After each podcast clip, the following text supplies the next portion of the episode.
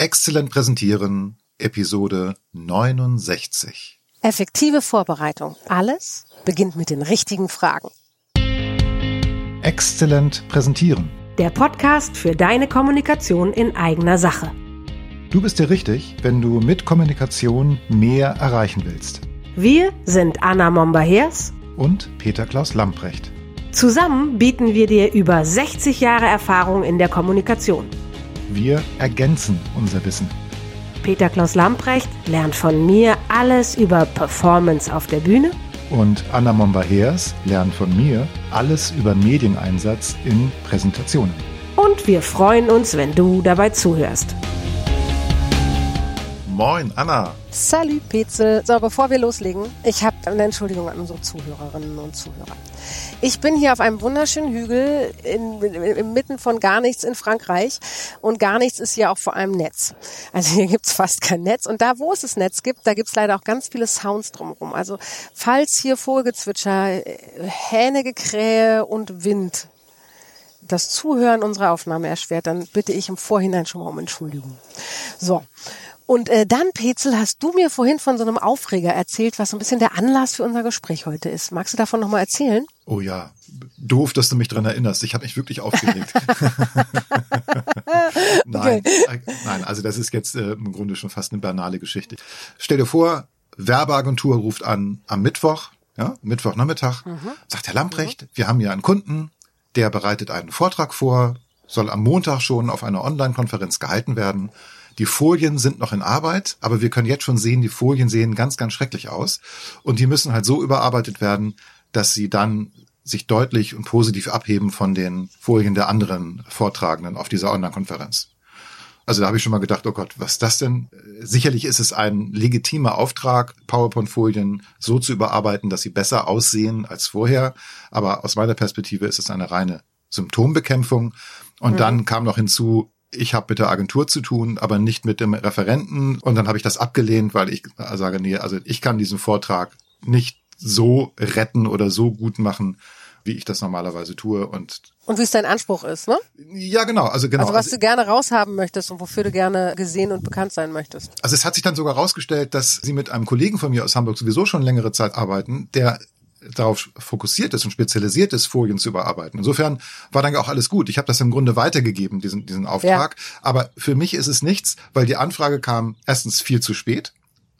Und zweitens, wenn der Eindruck entsteht, dass die Präsentation die Folien sind, dann Ja. ist eigentlich schon alles zu spät. Also dann ist das schon nicht mal, Das finde ich eine gute Beschreibung. Sehr gut. Super. Das ist, Ja. das ist nicht mal meine Baustelle. Dann ist es definitiv Ja. zu spät. Denn die erste Frage oder die ersten Fragen, die man sich stellt, wenn ich eine Präsentation, die wirklich wichtig ist, vorbereite, ist nicht die Frage nach den Folien. Nee. Niemand, nie. Tatsächlich, nie. wir beide stellen uns viele Fragen, stellen nicht uns, sondern unseren Klienten Fragen, ganz bestimmte Fragen, bevor man auch nur einen Hand, anderen Handstrich geleistet hat sozusagen. Was sind denn das für Fragen bei dir? Im Grunde muss man sich die Fragen stellen, bevor man den Computer einschaltet, um eventuell Genau. Das ist Keynote es. oder ist PowerPoint zu öffnen. Also das ist erstmal, muss man sich ganz, ganz andere Fragen stellen als die nach den Folien. Und ich habe da drei, die ich dann auch meinen Kunden immer stelle. Und das erste ist, worum geht's eigentlich? Was ist das Thema? Und warum bist du, liebe Referentin, warum bist du, lieber Referent, überhaupt die oder derjenige, der das präsentiert? Warum ist das wichtig? Ja, es kann manchmal sein, dass Vorgesetzte einen Termin nicht wahrnehmen können und dann Ah, eine okay, Kollegin ja. Mhm. oder einen Kollegen bitten, den Vortrag zu übernehmen. Das ist eine wichtige Information und das ist auch die Frage, wie man damit umgeht. Also verschweigt man Mhm. das oder thematisiert man das oder inwieweit kann ich dem ganzen Vortrag überhaupt meine eigenen Stempel aufdrücken, ja, oder auch nicht. Und Das- inwiefern eben nicht? Genau. So, dann, was ist das Ziel? Was soll nach der Präsentation konkret anders sein? Das ist die zweite Frage. Und diese Ja, das Frage. ist ähnlich wie bei mir, gut. Ja, Ja, und, und diese Frage löst schon unglaublich viel aus, weil Ja. meistens diejenigen, die mich anrufen, noch in dem Modus sind, oh, wie schaffe ich das? Wie komme ich da durch? Wie erreiche ich es, dass ich mich zumindest nicht blamiere oder wie auch immer? Sie sind sehr ich-bezogen. Ja, wie kriege ich das hin? Und diese Frage geht schon so ein bisschen in die Richtung, hey, was willst du erreichen? ja, und, und dann merken sie plötzlich so, oh, ich, ich kann ja richtig gestalten. Ich kann das aktiv steuern. Mhm. Es gibt überhaupt etwas, wonach ich strebe, sozusagen. Es gibt dem Ganzen tatsächlich eine Ausrichtung Genau. erst. Ne, was soll nachher anders sein? Ich wollte auch sagen, es ist ja auch eine ganz andere Qualität, als wenn ich jetzt im Grunde nur danach strebe, Hauptsache ich komme durch. Ja? Ja. Okay, also die Frage stelle ich tatsächlich auch. Ne? Das ist meine erste Frage ist, äh, was soll nach der Präsentation konkret anders sein? Und dann habe ich eine dritte Frage, da geht es um den Nutzen. Und zwar, wo liegt der Nutzen fürs Publikum? Wo genau? Okay, und was ist der Unterschied zu konkret anders? Ähm, nun gut, mit einer Präsentation möchte ich ja vielleicht etwas bewirken. Ich habe vielleicht einen Call to Action am Ende und sage, bitte Ah, folgt jetzt der Sicherheitsanweisung oder äh, geht mit mir gemeinsam den Weg in die Zukunft oder kauft dieses Produkt oder. Aber ist das ein Nutzen oder ist das nicht genau dasselbe? Also nein, der Nutzen ist ja, was hat das Publikum davon? Es kann natürlich sein, dass man äh, exklusiv, äh, also früher als andere vielleicht Zugriff auf ein Produkt hat. Das kann ein Nutzen sein. Aber es kann auch sein, dass die Präsentation einfach so unterhaltend ist, dass es auch hm, Spaß so, gemacht hat, ja, ja. dass es auch Spaß macht, dieser Präsentation zu folgen. Oder dass das Publikum auch sagt, hey, ich habe wirklich was mitgenommen. Das hat mir etwas gebracht. Ich habe eine Erkenntnis gewonnen oder ich Jetzt hab, verstehe ich den Nutzen. So, okay. Ja, aber das ja. geht ja nur, wenn ich die Perspektive des Publikums einnehme. Und auch das ist etwas, was viele, die sich auf eine wichtige Präsentation vorbereiten, vergessen, weil sie eben immer noch in diesem ich-Modus sind. Ja, wie komme ich da besonders gut durch? Ja, ja, ja, ja, klar, logisch. Kenne ich genauso. Bei mir machen das meine Fragen auch. Also Thema, Ziel, Nutzen und daraus leitet sich dann ganz oft auch eine Kernbotschaft ab, also die zentrale Botschaft, die eben in der Präsentation ja auch vermittelt wird. Das kann sogar auch dann die Überschrift oder der Claim werden. Also das, was man am Ende, wenn die Präsentation vorbei ist, auch im Nachhinein idealerweise mit der Präsentation verbindet. Okay, das ist bei mir fast ein bisschen anders. also der erste Teil, meine erste Frage ist genau wie bei dir, was soll nachher anders sein als vorher? Mhm. Und ich meine damit tatsächlich, was soll nachher, äh, ne, meistens kommt dabei raus, ah, die, meine Zuhörer sollen dann das und das machen oder denken oder äh, die und die innere Entscheidung für möglich halten und so weiter. Meistens soll es irgendeine Verhaltensveränderung bei den Zuhörern geben. Und damit wir Entscheidungen fällen können, also jeder von uns, oder unser Verhalten verändern, brauchen wir ein bestimmtes Gefühl. Und deswegen ist meine zweite Frage, welches Gefühl soll deine Zuhörerinnen, Zuhörer, Zuschauerinnen sollen die bekommen durch das, was du machst. Und das kann dann vielleicht auch eben der Spaß an der Sache sein, ne? Mhm. ja, das, was du mit dem Nutzen. Also insofern ist da vielleicht sogar eine kleine Parallele. Ja. Und dabei finde ich vor allem immer wieder spannend, möchte ich meine Zuhörer, Zuschauerinnen weg von oder hinzu einem Thema bewegen, mhm. eine Entscheidung, einem Verhalten bewegen. Und für mich entsteht aus diesen zwei Fragen klar die Message. Und anders als beim Claim oder der Kernbotschaft ist die Message selten die Überschrift. Ich kann mir fast keine Situation vorstellen, wo das so ist. Sondern die Message ist so ein bisschen sowas wie die geheime Absicht. Mhm. Das ist das, weswegen ich das mache und was ich bewirken will. Und ich würde das nie explizit aussprechen. Mhm. Eine Variation davon kann der Claim werden. Mhm. Aber meistens ist eine Message doch so straight formuliert, dass sie nicht mehr sexy ist als Überschrift. Ja, also das finde ich spannend, weil gerade so eine Kernbotschaft rauszukristallisieren, ähm, das ist ja auch schon eine Herausforderung für viele. Also ja, viele ja. Kunden, die sind nicht in der Lage, das kurz und knackig zu formulieren. Ja, genau. Und, und äh, wenn man dann noch sagt, pass mal auf, sag doch mal in einem Satz, oder früher habe hab ich auch gerne Twitter gesagt, als es noch die 140 Zeichen gab, sag doch mal bitte in weniger als 140 Zeichen, worum geht's in deinem Vortrag? Und das war nämlich dann manchmal auch so eine Kontrollfrage, weil wenn diese Frage nicht beantwortet werden konnte, dann ja, ja. da stimmte noch was nicht. Dann war auch das Ziel genau. nicht klar. Ja. ja. Und, und ganz oft waren also die Referentinnen und Referenten am Anfang nicht in der Lage, sag mal, das so kurz und knackig zu formulieren.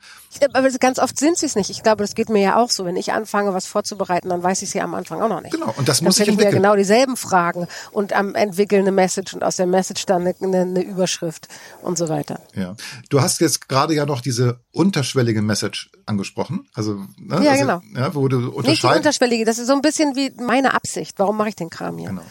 Was will ich erreichen? Ne? Und das ist oft zu roh, um es äh, lecker an Mann oder Frau bringen zu können. Ja, das ist etwas, das kommt durch meine Fragen manchmal auch zutage. Denn natürlich gibt es zum Beispiel so eine Hidden Agenda, dass zum Beispiel der Referent sagt, ja, natürlich möchte ich mich beim Vorstand empfehlen für die neue Position. Ich möchte das nicht ja. ansprechen, aber ich möchte allein durch meinen Auftritt und durch die Qualität meines Vortrages mich ganz klar empfehlen für die und die Position. Ja, du, aber ich glaube, die Message haben wir, wenn du genau hinguckst, gibt's die fast immer. Selbst wenn wir einen Vortrag über wirklich exzellente Präsentationskultur machen, mhm. ja, mhm. haben wir natürlich eine Message. Und wenn wir den Leuten sagen, Leute, verschwendet eure Zeit nicht. und die Zeit von euch und euren Zuhörern nicht. Das kann ich so geradeaus im Zweifelsfall nicht sagen. Ich muss es so verpacken, dass die Leute mir folgen können. Mhm. Aber meine Message brauche ich klar und eindeutig auf den Punkt. Ja. Und dann arbeite ich eine Weile dran, klar.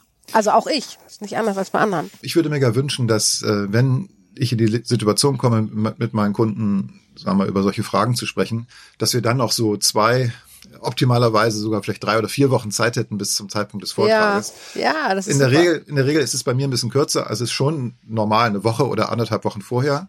Aber jetzt dieser Anruf von dieser Woche, wo man im Grunde ja nur anderthalb Werktage hatte. Ja, noch nicht mal wahrscheinlich, weil die war ja nicht fertig. Also, ne, ja, du hättest genau, ja, genau. du hättest, weiß ich nicht, Bruchstücke bekommen und nachher nochmal andere Bruchstücke. Also das, da, also da macht es zumindest keinen Sinn, sich diese Fragen nee. zu stellen. Deshalb habe ich das nicht gemacht. Aber ich, wir wollten ja auch rausfinden, wir wollten ja auch fragen, ne, warum wird sich denn keine Zeit genommen für die wichtigen Vorträge? Warum kommen solche Anfragen immer so spät? Warum kommen im Grunde externe Dienstleister erst dann ins Spiel, wenn es um die Folien geht? Also das ist, mhm. also das ist ganz oft so, ja. Und ich frage mich, woran liegt das? Das ist tatsächlich total spannend, ne? weil das scheint ja so viel Zeit zu kosten, drei, vier Wochen vorher anzufangen. Aber tatsächlich ist es eine enorme Energie und Zeit schonende Maßnahme. Ne? Ja, klar. Also wenn mit den richtigen Fragen spare ich Zeit in der Vorbereitung. Aber ich meine, wir können ja auch mal eine andere Rechnung aufmachen. Also nehmen wir mal an, du, du präsentierst und da sind zehn Leute im Publikum. Zehn kann man ja. gerade ganz gut rechnen. Und der Vortrag dauert eine halbe Stunde. Auch immer eine halbe Stunde, wenn man es gut rechnen kann. Dann sind zehn mal eine halbe Stunde, also sind fünf Stunden, die also allein vom Publikum jetzt aufgewendet werden, um dieser Präsentation zu folgen. Und wenn diese Präsentation nicht richtig gut vorbereitet ist, dann ist das Zeitverschwendung. Ja, fünf Stunden, fünf. und zwar nur der Gäste, also nur des Publikums sind verloren. Und die Zeit, die du dich dann vorbereitet hast, ne, die ist ja auch weg. Es ist war umsonst. Du, das verpufft. Ja, ja, ja, ja, und, ja ist und, extrem Rechnung. Und gerade wenn du wirklich nur mit Folien anfängst, den Computer einschaltest, sagst, oh, ich habe eine Präsentation, ich nehme eine das, alte. Wer macht das nochmal? Das machen fast alle. ich kenne so wenige, die das nicht tun. Ja. Warum? Also ich habe eine Vermutung und äh, liebe Hörerinnen, liebe Hörer, also vielleicht könnt ihr das bestätigen, aber ich habe eine Vermutung, dass in vielen Unternehmen die Vorbereitung einer Präsentation als unproduktiv gilt. So ich finde Motto, die These ziemlich clever. Ich, vielleicht könnt ihr das bestätigen. Ich würde mich freuen, wenn es Unternehmen da draußen gibt oder auch Selbstständige, die, die einfach sagen, ich nehme mir aber die Zeit, das ist wichtig für mich. Natürlich muss ja, ich. Ja, weil nachher ist es, das ist so schwer zu beweisen, ne? Das wäre mhm. der, es ist so, ne? Ich habe äh, drei Wochen dran gearbeitet und das sind nachher zehn Folien da. Ich würde sagen, geiles Ergebnis. Ja, genau. 20 Minuten Vortrag, 10 Folien. Wenn er knallt, Burner. Ja. Gutes Ergebnis. Ja? Aber ich habe ja eben ne, 10 läppische Folien. Ja. Das ist die Frage, wie produktiv waren wir denn dann?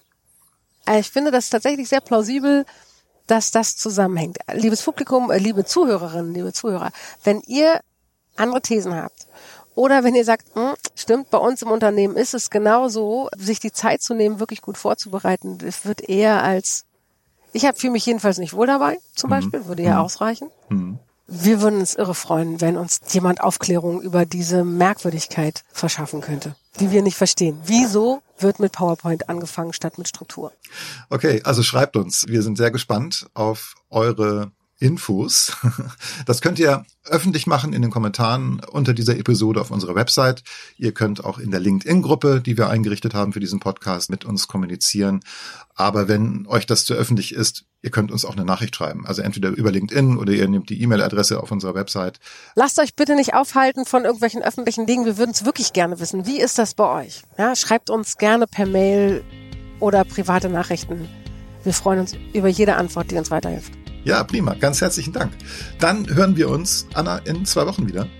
So ist das. Bis dahin. Tschüss. Tschüss. Erreiche mehr mit deiner Kommunikation in eigener Sache. Bleib dran, abonniere den Podcast. Und wir haben noch eine Bitte an dich. Empfehle uns weiter. Und schenke uns fünf Sterne auf der Podcast-Plattform deines Vertrauens. Wir sind Anna Momber-Hers und Peter Klaus Lamprecht. Und wenn du Fragen an uns hast oder für konkrete Herausforderungen Unterstützung brauchst, dann schreib uns auf dem Kanal deiner Wahl. Wir antworten auf jeden Fall. Denn gerade bei deiner Kommunikation in eigener Sache gilt, besser, besser geht, geht, immer. immer.